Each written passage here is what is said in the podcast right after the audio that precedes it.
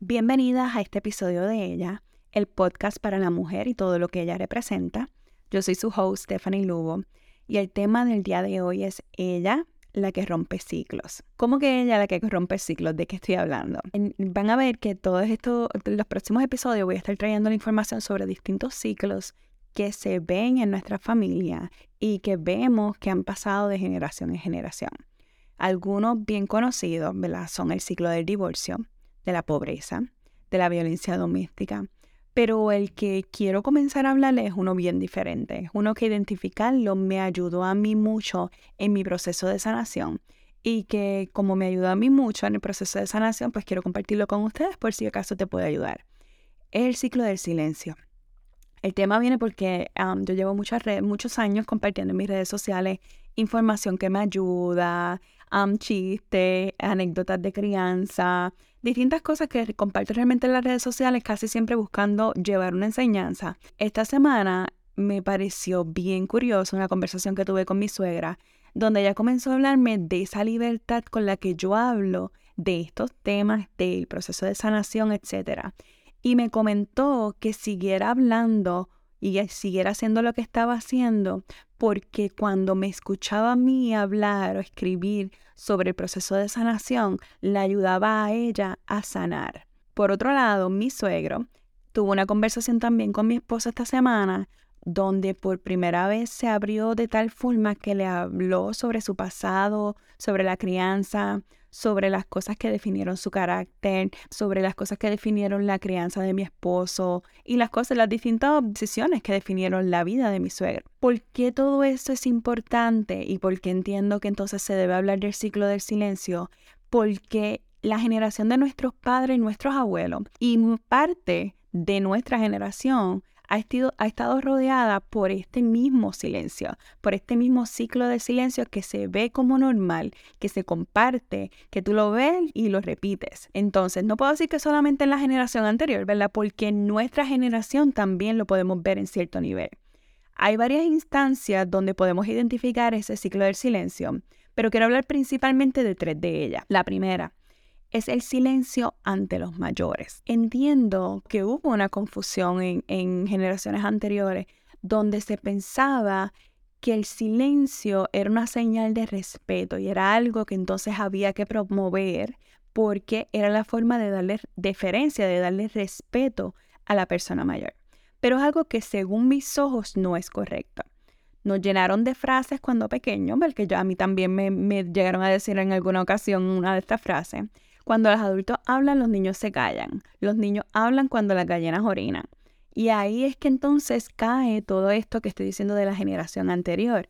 Eh, muchos de ellos tuvieron, estuvieron condicionados Condicionado quiere decir que estaban acostumbrados a entonces no dar su opinión, que estaban condicionados entonces a que no se debía contestar, a que no se debía decir cuando algo te dolía, cuando algo te molestaba, cuando realmente no estabas de acuerdo, cuando pensabas de forma diferente, cuando tenías una opinión diferente, cuando querías tomar unas decisiones que eran contrarias a lo que establecían tus padres y ya tenías autonomía. Y aquí es donde podemos encontrar muchas veces esta generación anterior que todavía siendo adultos independientes, con todas sus cosas, con familia, con hijos, con nietos, no pueden hablar abiertamente, no saben hablar abiertamente de las cosas que les pasaron, no pueden hablar abiertamente de sus sentimientos. Muchos de ellos no saben pedir disculpas cuando cometen algún error y todo porque tienen todavía en su cabeza esa historia de que la figura fuerte, la figura que guía al hogar, ¿verdad? No puede tener una relación abierta con la descendencia, con los hijos, con los nietos. Y eso muchas veces lo que hace es perpetuarse porque veo a papi que no me habla de lo que le dolía, pues entonces yo no le hablo de lo que me dolía, de lo que me molestaba a futuras generaciones. Y así entonces perpetuamos estos sistemas de heridas, estos sistemas donde lastimamos sin darnos cuenta, estos sistemas donde no nos disculpamos, donde entonces no hablamos de, la, de, de lo que necesita el otro ser humano. Hace una semana estuve en una reunión de coaching con una clienta espectacular, una clienta que es sumamente exitosa que está haciendo inversiones y le va súper bien. Y entonces ella me estaba diciendo que a veces lo único que necesita es que su mamá le dé un poco más de cariño y un poco más de validación. ¿Y qué pasó cuando nos pusimos entonces a buscar las raíces de dónde viene esa necesidad de cariño y esa necesidad de validación? Es que aunque la criaron siendo una mamá, eh, la mamá la crió de forma bien estricta, pero nunca realmente hubo ese extra de cariño, esa extra que se le dan a los hijos como para ñoñarlos, etc pero como no había una comunicación abierta, no había un momento donde ella pudiera hablar entonces de lo que ella necesitaba, de lo, que ella quería de su mamá, pues todo se construyó una relación de distancia entre ellas dos donde ahora pues mi clienta está trabajando para entonces acercarse y para poder entonces en algún punto hablar abiertamente de lo que ella necesita de su mamá. Otra instancia donde se extiende el ciclo del silencio es cuando no se habla abiertamente de los temas incómodos de hablar. ¿Y a qué me refiero con temas incómodos de hablar? Me refiero a los temas de sexo, de autodescubrimiento, de masturbación, de drogas, de alcohol, de depresión, de suicidio, de abuso sexual y todos esos temas que en cierta medida son incómodos para hablar porque te ponen en una posición puede ser vulnerable o te ponen en una posición donde te pueden hacer preguntas más incómodas. El problema con no hablar estos temas es que le damos entonces la oportunidad a otra persona de que controle la narrativa. Hay una serie que a mí me encanta, Scandal. El personaje principal de esa serie se llama Olivia Pope y ella es una fixer, una arregladora, una mujer que arregla los problemas de las figuras públicas, políticas o poderosas. En casi todas las instancias que Olivia Pope entra a arreglar un problema, ella lo que hace es que recibe la información y después suelta la información primero a la prensa porque quiere controlar la narrativa. Olivia Pope y Scandal me enseñó a mí cómo abordar entonces los temas que son difíciles de hablar con mis hijos. Porque mientras yo soy la que los traigo a la mesa, yo soy la que controlo la narrativa si hablamos más de esos temas, ¿verdad? No damos rienda en sueltas entonces a las conversaciones que se crean en las cabezas de los familiares. Conversaciones que nadie más escucha y que el ciclo del silencio lo que ha hecho es que se quedan encerradas.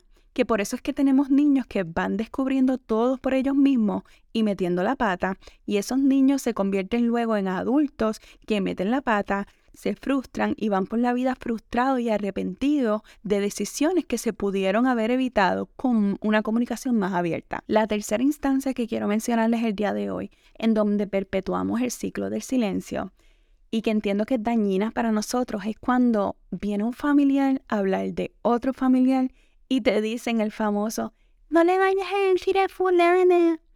Esta instancia realmente es súper, súper, súper tóxica ¿verdad? Porque ahí es donde usamos el silencio como mecanismo de crear chismes y para crear malos entendidos. Y claro, no estoy hablando de las instancias donde alguien te habla a contarte sobre un patrón de maltrato o cuando quieren hacer un cumpleaños sorpresa, que obviamente no vas a ir a contárselo a los familiares. Estoy hablando de los instantes que son malintencionados, de los instantes que se busca crear contienda y chisme. Entiendo que eso es algo bien dañino. Esta parte del ciclo del silencio para mí fue súper importante entenderla, internalizarla e identificarla con mi esposo, porque entonces nos dio la oportunidad de ver cuáles eran las conductas tóxicas que estaban pasando a nuestro alrededor. Y mi esposo es más radical que yo. Por ejemplo, a mi esposo tú le dices, no, no le digas a fulano y él agarra el teléfono y llama a esa persona y le dice, mira, yo no quiero malos entendidos, ¿qué es lo que está pasando entre fulana y tú? Y en, trata de resolver las situaciones de esa forma. Él, él es más radical que yo en ese sentido. Pero él encontró entonces su forma de no perpetuar el ciclo del silencio, el ciclo de entonces de los chismes, el ciclo entonces de que tú me dices o me hablas sobre fulano y entonces yo te prometo que no le voy a decir absolutamente nada y por ahí es que comienzan los chismes, por ahí es que comienzan los malos entendidos. Y la realidad es que no estamos abiertos entonces a perpetuar ese tipo de comportamiento acerca de porque creemos que si nos metemos en ese tipo de conducta atraemos más de eso mismo y no estamos abiertos a más chismes o malos entendidos para nuestras vidas. ¿Cómo rompemos este ciclo del silencio? ¿Cómo entonces nos damos cuenta si realmente nos ha hecho daño, si ha sido algo que se ha pasado de generación en generación, si hay temas de los que realmente tenemos que hablar, si tenemos que ser más abiertos con nuestros hijos o con nuestros padres? ¿Cómo sabemos si estamos en esta situación? Pues lo más importante es lo que te pido que al terminar este podcast tomes el tiempo, ¿verdad?, para identificar si has estado en este ciclo del silencio, si tus padres estuvieron, si tus abuelos estuvieron, si los has estado perpetuando con tus hijos. Lo más importante es identificarlo para eso mismo, para que entonces cuando lo identificamos es que entonces podemos movernos adelante rompiéndolo y comenzando conversaciones que son incómodas con miras a sanar y a eliminar ese mismo ciclo. ¿Cómo puedes evitar que se promueva el ciclo del silencio con tus hijos? Pues mira, una de las preguntas que yo le hago constantemente a mis hijos para promover que no haya silencio entre nosotros es cuando les pregunto, ¿qué puedo hacer para ser mejor mamá? La cosa importante de esta pregunta no es solamente hacérselas a los niños, sino dejarles el espacio para que te contesten en qué tienes que mejorar no estar a la defensiva de contestarles, no, pero es que yo soy esto, no, pero es que yo soy de esta forma, no, pero es que yo entonces lo he hecho de esta forma y no darte el espacio de comenzar a defenderte, sino darles a ellos la oportunidad de que realmente te digan en qué cosas tú puedes mejorar y entonces que ahí hagas tu game plan para saber entonces en qué cosas tú puedes seguir mejorando como persona y seguir mejorando como mamá. Claro está, a mis hijos también entonces yo aprovecho para darles retroalimentación, porque mamá le está preguntando en qué puede mejorar, pero también entonces les digo, les hago sugerencias en cómo ellos pueden mejorar, para que ellos sepan que la comunicación es de lado a lado. Las necesidades son de ambos lados. Yo necesito de ellos, ellos necesitan de mí, trabajamos en conjunto y podemos entonces continuar una relación saludable. Otra cosa que yo hago con ellos es que yo les explico cuando estoy frustrada. Cuando la frustración se me nota en el rostro o ellos me ven preocupada, yo entonces les hablo de las cosas que me están frustrando en ese momento y les explico cuál es mi proceso de pensamiento, qué es lo que estoy pensando, cuál es la situación complicada que me está pasando en la cabeza y les explico mi proceso de razonamiento. ¿Por qué hago esto? No solamente porque promuevo que ellos me vean como un ser humano que toma decisiones basado en sentimientos, basado en lo que piensan, sino que también los enseño a ellos a pensar como adultos, a entonces a ver las decisiones y enseñarles un proceso de pensamiento, un proceso interno de cómo uno como ser humano llega entonces a las distintas decisiones, pero también entonces les ayuda a ellos a verme comunicando lo que me está pasando. Algo que me ha ayudado mucho a sanar también es poder verbalizar y poder hablar con otras personas de las cosas que me están pasando. Por eso es que utilizo las redes sociales entonces como mecanismo de enseñanza para otras personas. Una de las razones por las que hice este podcast también es para entonces poder hablar de todas estas cosas que he tenido, de estas situaciones que he tenido en la vida, que realmente tuve que pasar por un proceso de sanación para poder salir de ellas, pero realmente pasar por el proceso de sanación y hablar del proceso de sanación ha sido parte de ese mismo proceso de sanación. Otra cosa que podemos hacer para romper estos ciclos de silencio es hablar con tus hijos de las cosas que pasaron y tus enseñanzas, lo que tú aprendiste de las cosas que pasaron, de las cosas que tal vez tú necesitaste y no tuviste en un momento dado. Y entonces les explico cómo muchas veces mi protección hacia ellos se debe hacia instancias donde yo necesité que me protegieran. La comunicación entonces hace que ellos entiendan qué fue lo que pasó con mamá, por qué mamá es de la forma que es. Y de esa forma entonces ellos me pueden ver como un ser humano que explica, que se comunica, que ellos van a pasar por el mismo proceso que yo pasé, de entonces pasar por distintos disagreement conmigo o distintas instancias donde pues no van a estar completamente de acuerdo conmigo, pero entonces van a tener el ejemplo de una mamá que se comunica, van a ver como normal que entonces hay que comunicar lo que uno siente, hay que comunicar cuando algo te incomoda, para así de esa forma no promover el ciclo del silencio. Con mis padres, por hablar de otra instancia, yo también les he hablado del pasado, de los momentos en que los necesité y no estuvieron ahí por X o Y situación. Cuando hablo con ellos del pasado, les dejo saber específicamente ¿Qué necesito de ellos ahora en el presente? ¿Y qué pasa si no me lo quieren dar? Eso es su prerrogativa, es su decisión pero identificar qué necesito de ellos en este momento de mi vida, con esta edad, me ayuda entonces a saber identificar qué pueden necesitar mis hijos, mis sobrinos, qué pueden necesitar de mí cuando ellos lleguen a esta edad. Y parte de mi proceso de sanación, cuando no recibo lo que busco, por ejemplo, de mis padres, es convertirme en esa adulta que yo necesité en las distintas etapas de mi vida. No sé si en algún momento dado habían hablado o habían escuchado a alguien hablar de lo que era el ciclo del silencio, pero quiero que después de este episodio tomen un tiempo para pensar cómo podemos entonces mejorar. Bueno, hasta aquí el episodio del ciclo del silencio.